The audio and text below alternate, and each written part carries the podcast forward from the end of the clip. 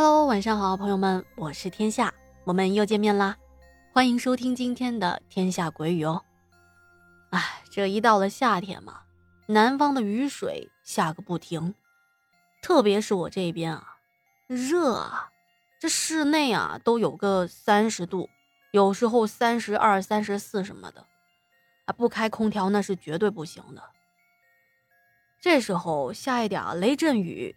哗啦啦的来这么一阵瓢泼大雨，还挺凉快的，而且阵雨嘛，来得快去得也快。嗯，可是如果是睡到大半夜，哐的一声被雷给吓醒了，那这种体验可就不那么美妙了。而咱们今天要讲的这个事情啊，就发生在一个雷雨交加的夜晚。本期内容依旧是笑而不语提供的。他说这件怪事啊，就发生在中元节那天遇到老太太后的第二天的晚上。地点呢，就发生在他住的这个大院儿。啊，我们先来说一下笑而不语所住的这个大院的格局。这个院子东面和西面各有五间屋子。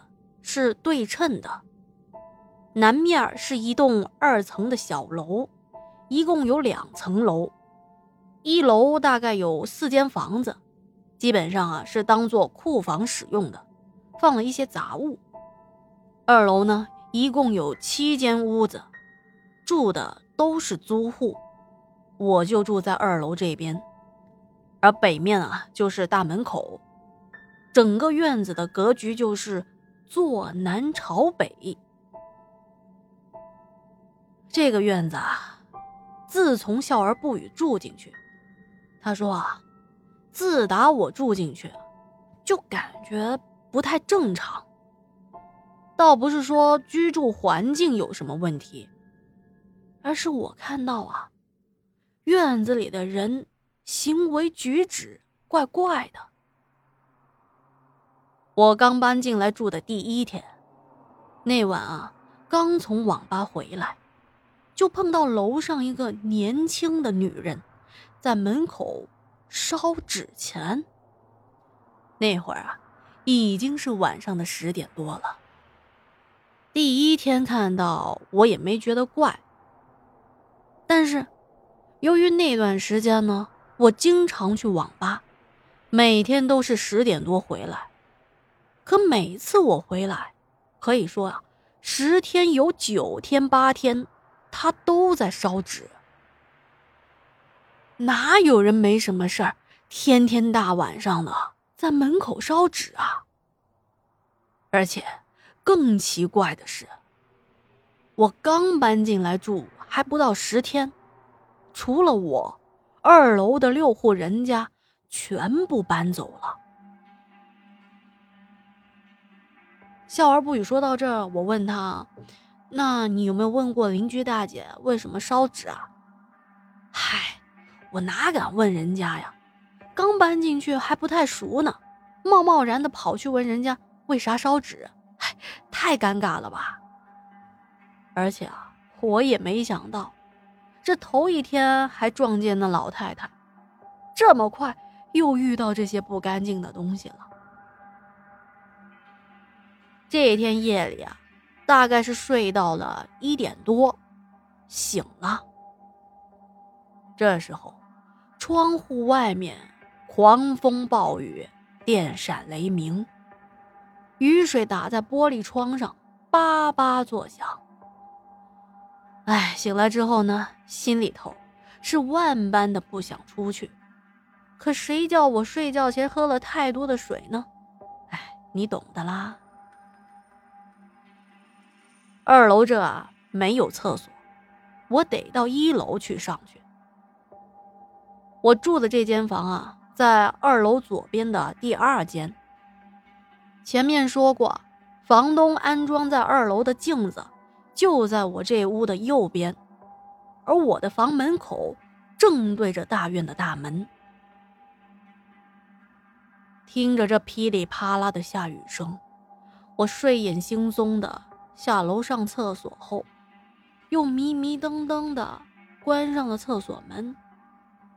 转身刚想走呢，眼前一闪啊，我赶紧捂住了耳朵。我知道，先闪电后打雷嘛。随即啊，轰隆一声，一个惊天响雷从院子的上空直接炸开了。这雷声刚刚过去，又来了一道闪电，如同利剑一般。划破了漆黑的夜空，闪电所过之处啊，耀眼如昼。而我捂着耳朵的手还没放下来呢，哎，却在闪电亮光照过的地方，隐隐约约的看到院子的中央，居然有个小女孩，在风雨中。跳舞。这会儿我还迷糊着呢。啊，嗯，小妹妹很刻苦啊，大晚上还练芭蕾呢。我继续往楼梯口走去，准备上楼回自己那屋子。嗯，啊。可走了没两步，我突然反应过来了。我们这个院子到晚上十点多会锁门，一般的情况下，外面的人是进不来的。而且，住在这个院子的都是一些年轻人，在这里打工租房子，还没有谁家有小孩呢。怎么会有个小女孩在这里练舞蹈呢？想到这，我这该死的好奇心作祟。我又往院子中看了过去，越看越觉得不对劲儿。按照这女孩的个头吧，看上去也就八九岁。雨太大了，根本看不太清楚具体的模样和衣着，只能看到舞蹈的动作。非常的怪异，以及他头上甩来甩去的马尾辫。为什么我一开始会觉得他是在跳芭蕾呢？因为那女孩啊，一直在做一些脚尖点地以及旋转跳跃的动作。可当我仔细观察，他双腿的弧度。极度的不正常，好像啊，被人从大腿的根部折断了，断着骨头连着皮跳舞的样子。大家有没有看过街舞中模仿洋娃娃的那种机械舞啊？很多舞者可以做到手臂的动作看上去就像是断掉那样，像扯线的洋娃娃一样。那都是人家专业的舞者通过控制肌肉来达到那样的舞蹈动作。